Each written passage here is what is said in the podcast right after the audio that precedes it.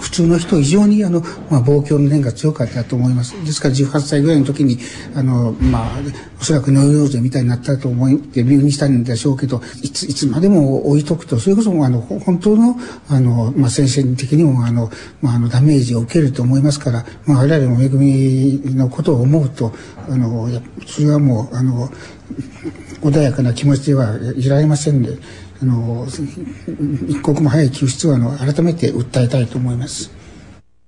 私たちは家族としてできるだけのことはあの本当にどんなことも一生懸命にやってきましたし助けるために政府に訴えたり外国まで行ったり